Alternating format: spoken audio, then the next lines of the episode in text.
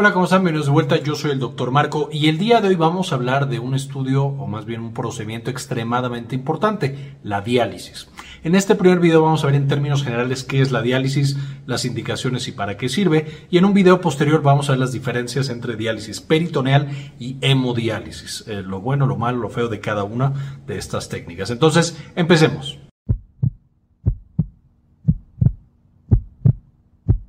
Vamos a ver entonces en términos generales qué es la diálisis y por qué es tan importante para ciertas personas que definitivamente es esencial para vivir.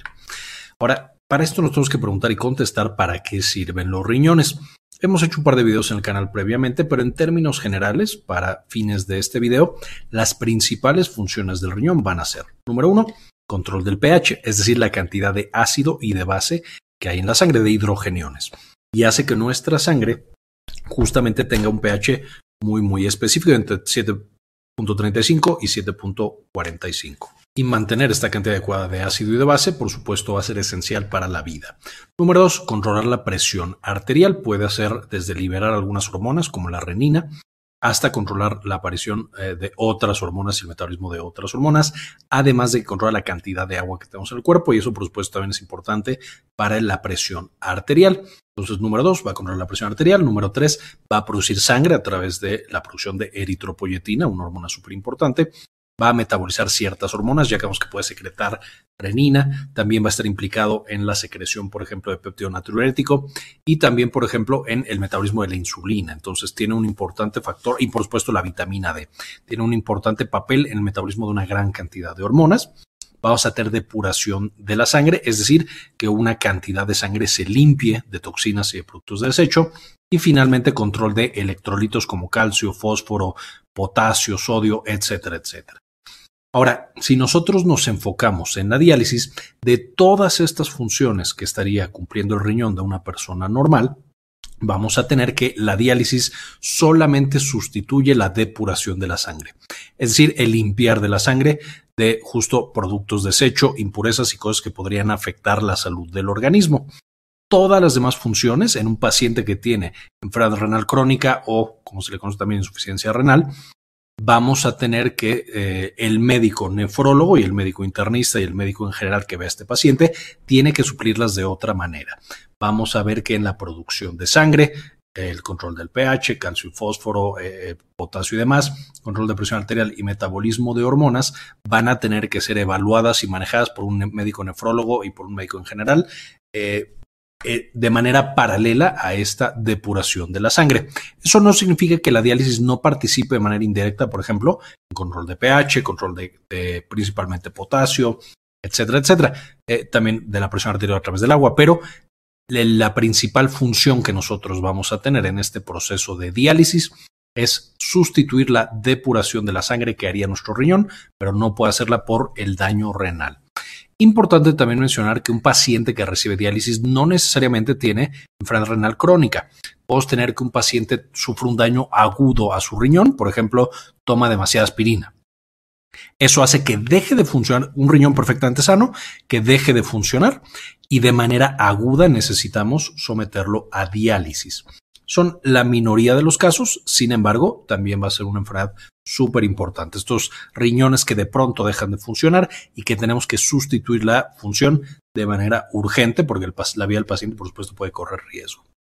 Ahora, si nosotros le hiciéramos un acercamiento a la función de los riñones, recordaremos que tenemos células en nuestro cuerpo. Estas células pueden formar parte del cerebro, del corazón, del intestino, de los músculos. Y vamos a tener el vaso sanguíneo. El vaso sanguíneo en términos generales tendría que traerle nutrientes justamente a la célula y al mismo tiempo llevarse todos los productos de desecho que producen estas células. No voy a meter mucho en la parte de los fluidos, que si eso es fluido extracelular, intersticial, intracelular, solo quedémonos con que va a haber un intercambio constante entre lo que tienen mis células adentro eh, y lo que tiene la sangre. Las cosas buenas, la sangre se lo tiene que dejar a mis células y las cosas malas se las lleva la sangre. ¿Y a dónde se las va a llevar? Por supuesto, Aquí tenemos nuestro vaso sanguíneo que está lleno de desechos que producen las células del corazón, del intestino, del cerebro, eh, de los músculos, de la piel, etc. Y vamos a tener que este vaso sanguíneo llega justamente al riñón.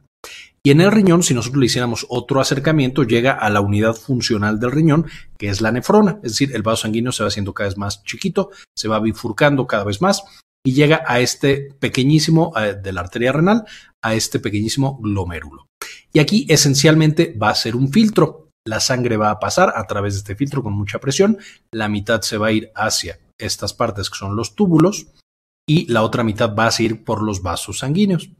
Y finalmente los esto va a separar literalmente la cantidad de sangre a la mitad y entonces una gran cantidad de los desechos ya se quedan en este túbulo otra todavía queda en los vasos sanguíneos y entonces estas células que están acá pegados a los túbulos todavía tienen que agarrar más productos de desecho y meterlos en los túbulos. Y a su vez los túbulos, si se eliminó algo que nosotros no queríamos, tiene que volver a meterlo al vaso sanguíneo. De nuevo, esto ya lo hemos visto en videos pasados, que les voy a dejar el enlace acá en la parte de arriba para que lo puedan consultar, pero esencialmente nos va a llevar como producto final a que el riñón genera, por un lado, sangre limpia, que se va por la vena renal, y entonces ya tenemos que el riñón depuró nuestra sangre, esa sangre ya no tiene todas las sustancias que queremos eliminar, y va a generar también, por supuesto, la orina, que va a estar llena de desechos, de ácido, de urea, de creatinina, de una gran cantidad de cosas que no queremos que estén en nuestro cuerpo, no queremos que se acumulen, y cuando vamos al baño a orinar, por supuesto, eliminamos todo esto y nos aseguramos de que nuestra sangre está lista para volver a cumplir este papel de nutrición y que no vaya a intoxicar, por supuesto, a nuestras células. El gran problema, por supuesto, como podrán ya irse imaginando, es cuando ya no está funcionando el riñón, vamos a, el riñón no se pierde todo completo, se va perdiendo nefronas. Mientras más nefronas nosotros vayamos eliminando, todo este proceso que tenemos acá, pues también se elimina y se va a sustituir por una acumulación progresiva de los productos de desecho. Hay una gran cantidad de productos de desecho. La eh, diálisis y en general todo lo que eh, nosotros podemos ver aquí no va a limpiar por completo estos, estos productos de desecho. Algunos no los va a poder limpiar de ninguna manera. Sin embargo, los principales que afectan la vida de las personas, que si no los quitamos de la sangre van a matar prácticamente a nuestro paciente, van a ser estos que tenemos aquí. Principalmente agua, literal demasiada agua puede ser muy malo para la salud de estos pacientes. El ácido, eh, demasiado ácido, también va a destruir, por supuesto, las proteínas y las células de nuestro cuerpo. El potasio y la urea o BUN, es decir, productos nitrogenados que eh, también pueden llegar y ser tóxicos. Ahorita vamos a ver con un poquito más de detalle. De nuevo, va a haber otras cosas que se pueden acumular. Sin embargo, estas son las más importantes para el video del día de hoy, en el que estamos hablando de diálisis. Entonces se empiezan a acumular y acumular estas sustancias hasta que de pronto van a ir dañando ya órganos específicos y de nuevo pueden llevar a que el paciente se ponga muy muy mal por la acumulación de estos productos. Entonces, ¿cuándo se hace una diálisis? ¿Cuáles son las indicaciones para que nosotros eh, metamos un paciente de diálisis? De nuevo, no tiene que ser un paciente con enfermedad renal crónica, la mayoría sí lo son, pero podemos tener pacientes con enfermedad renal aguda y esos también requerir diálisis. ¿Por qué? Porque uno, eh, la, la, mnemotecnia que podemos usar es A, E, I, O, U.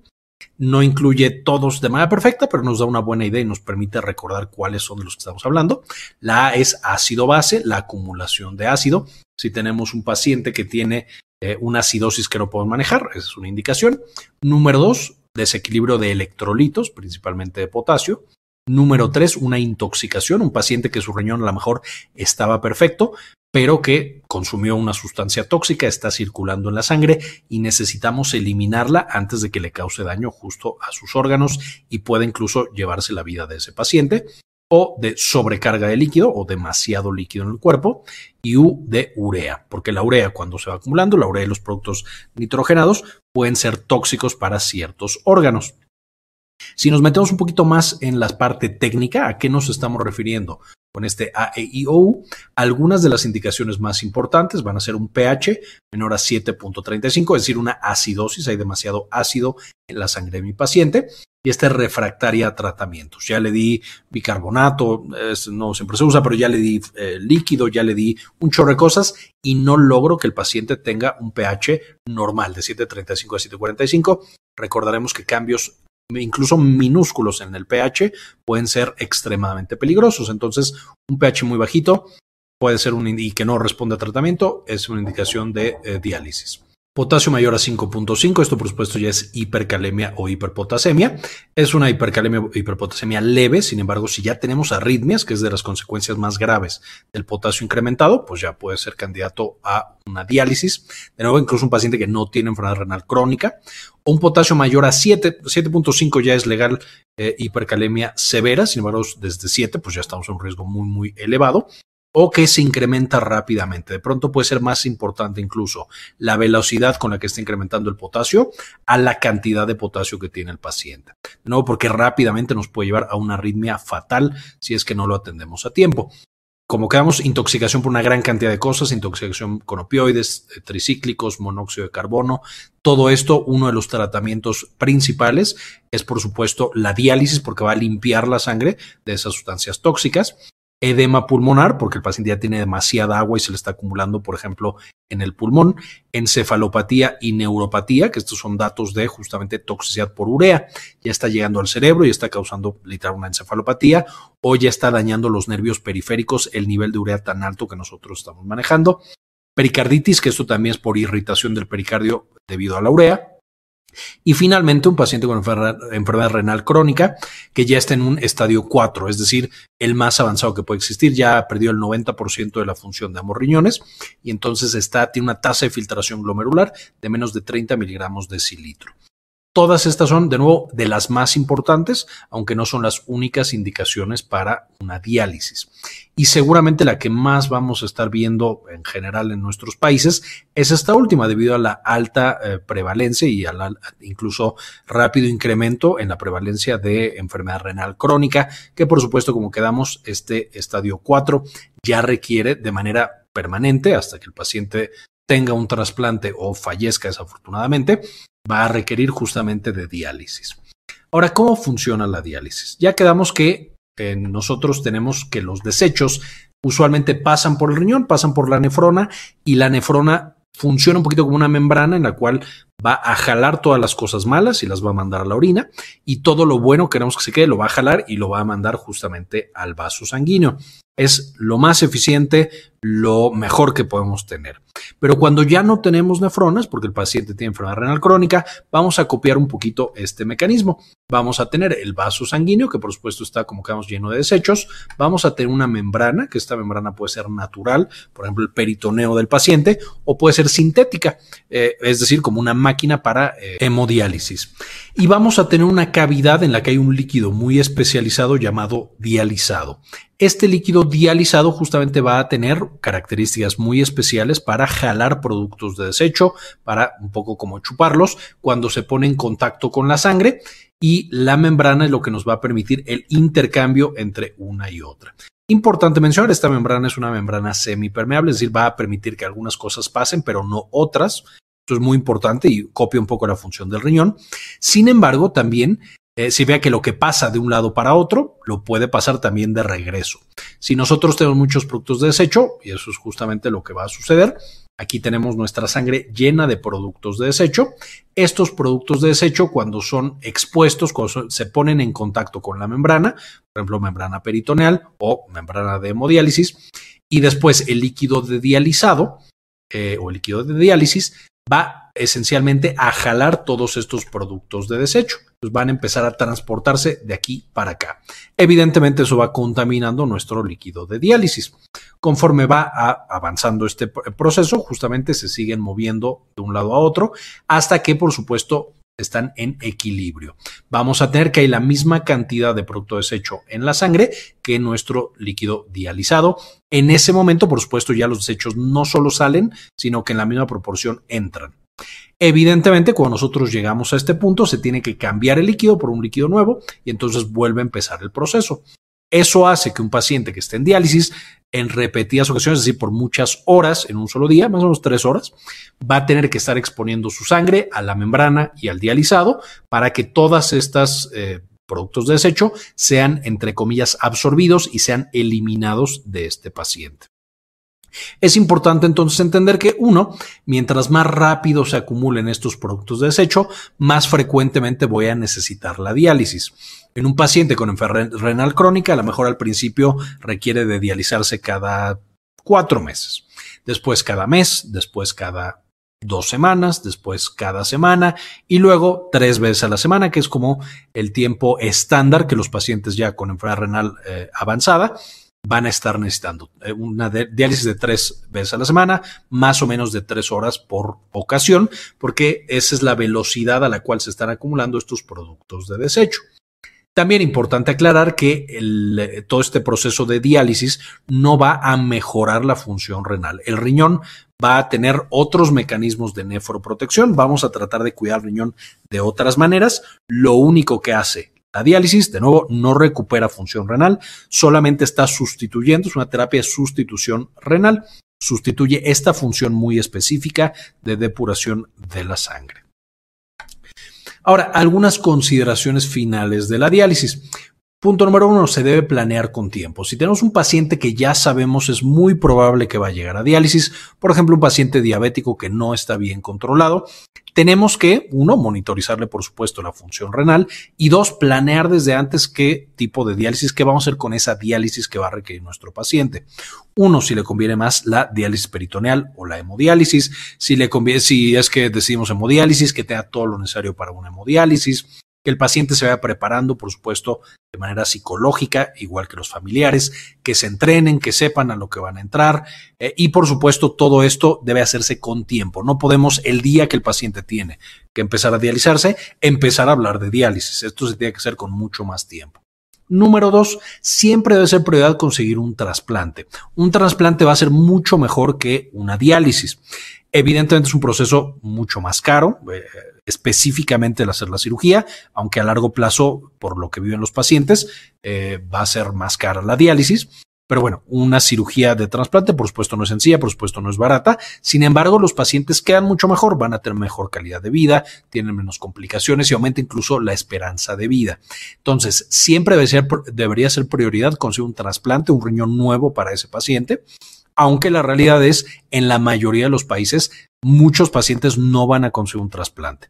En un mundo ideal, todo paciente con enfermedad renal crónica sería trasplantado.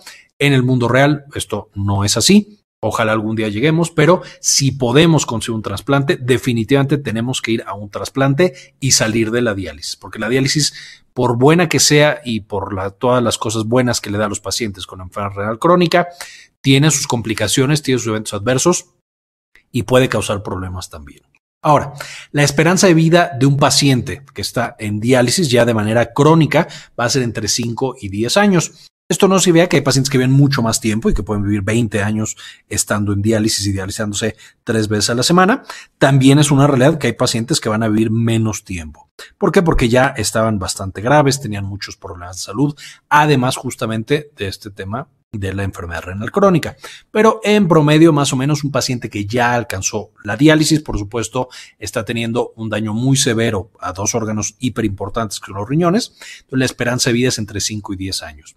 Si nosotros controlamos las otras funciones del riñón, de nuevo podemos eh, extenderle un poquito más la esperanza de vida. Si no controlamos cosas como la anemia y lo demás que puede, la hipertensión, eh, de nuevo puede ser más corta la esperanza de vida. Siguiente, la frecuencia con la que nosotros tenemos que dializar a nuestros pacientes depende de la velocidad de acumulación de productos de desecho, que es lo que platicábamos.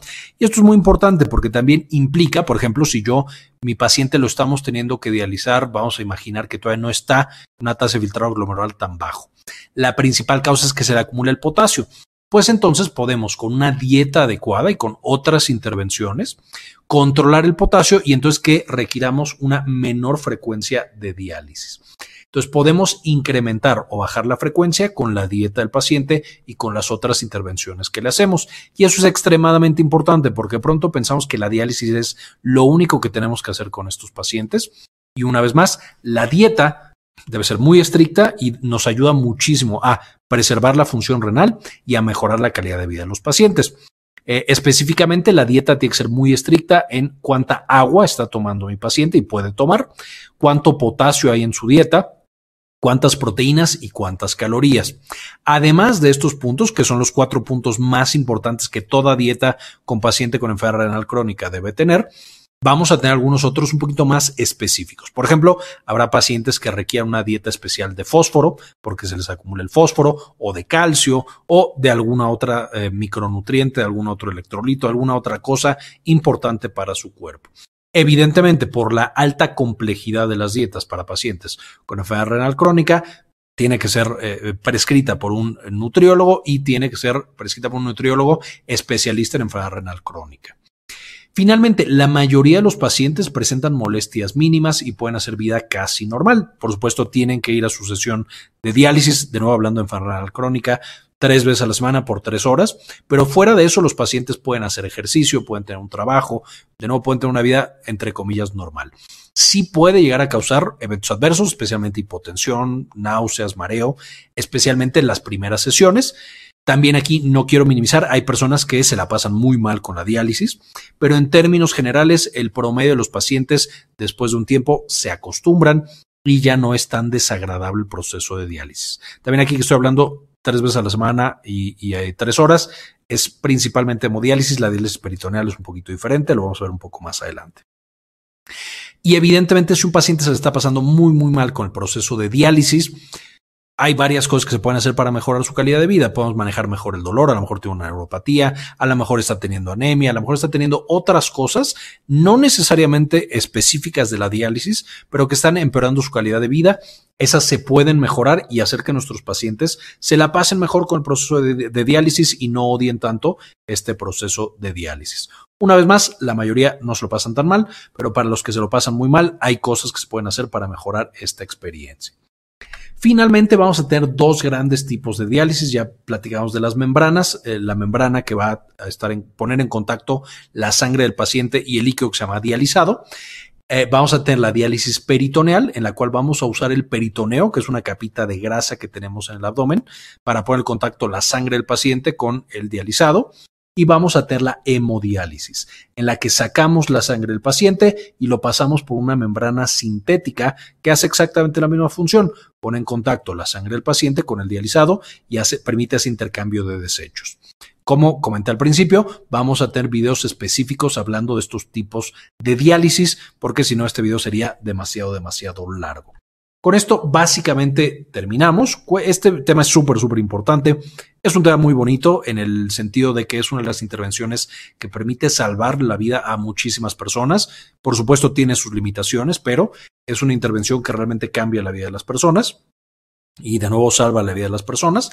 Y es súper interesante en el tema técnico, cómo pudieron desarrollar este tipo de intervenciones en los 40 eh, justo para aliviar a estos pacientes que tenían enfermedad renal crónica. Y por supuesto ahora es súper frecuente por la frecuencia de eh, daño renal que tenemos por diabetes y hipertensión. Entonces, bueno, si quieren más temas relacionados con eh, esto, enfermedad renal crónica, diálisis y demás, déjenmelo en los comentarios. Antes de irme, por supuesto, quisiera agradecer a algunas de las personas que han sido apoyar al canal con una donación mensual de uno o de dos dólares. Este video se lo dedico a Luciana Falcón, Iván del Castillo, Catrín Guerra, Julio César, Bajo la Lupa, Diego Aceves, Antonio Guizar, Aldo Novelo, Yami Pascasio, David Semayo, Doctor Fermín Valenzuela, Pablo Antonio, Matías Hernández, Enrique Segarra, Ana Karen Tejeda y Hernán Gustavo. Muchísimas gracias por todo el apoyo que nos brindan y por siempre estar apoyando el contenido que hacemos en el canal y permitirnos compartirlo de manera gratuita con todos los demás. Finalmente les dejo algunos de los eh, lugares de los que estuve sacando justamente la información de este video para que la puedan consultar y aprender mucho más de este tema tan importante. Quería comentarles también que ya tenemos activada nuestra clínica en línea, Clínica Cares. Eh, nos pueden encontrar en clinicacares.com.mx para agendar alguna consulta. Principalmente atendemos los temas de salud de la mujer y también, por supuesto, consulta general. Si tienen alguna duda, alguna consulta, aquí en clinicacares.com.mx nos pueden encontrar. Muy bien, esto fue todo por el video. Espero les gustara, le entendieran y ya sepamos un poquito más en qué situaciones la diálisis es indispensable para la salud de nuestros pacientes y en cuáles todavía podemos esperar un poquito más o cómo podemos mejorar la atención de diálisis en nuestros pacientes. Muchas gracias y como siempre, ayúdenos a cambiar el mundo, compartan la información.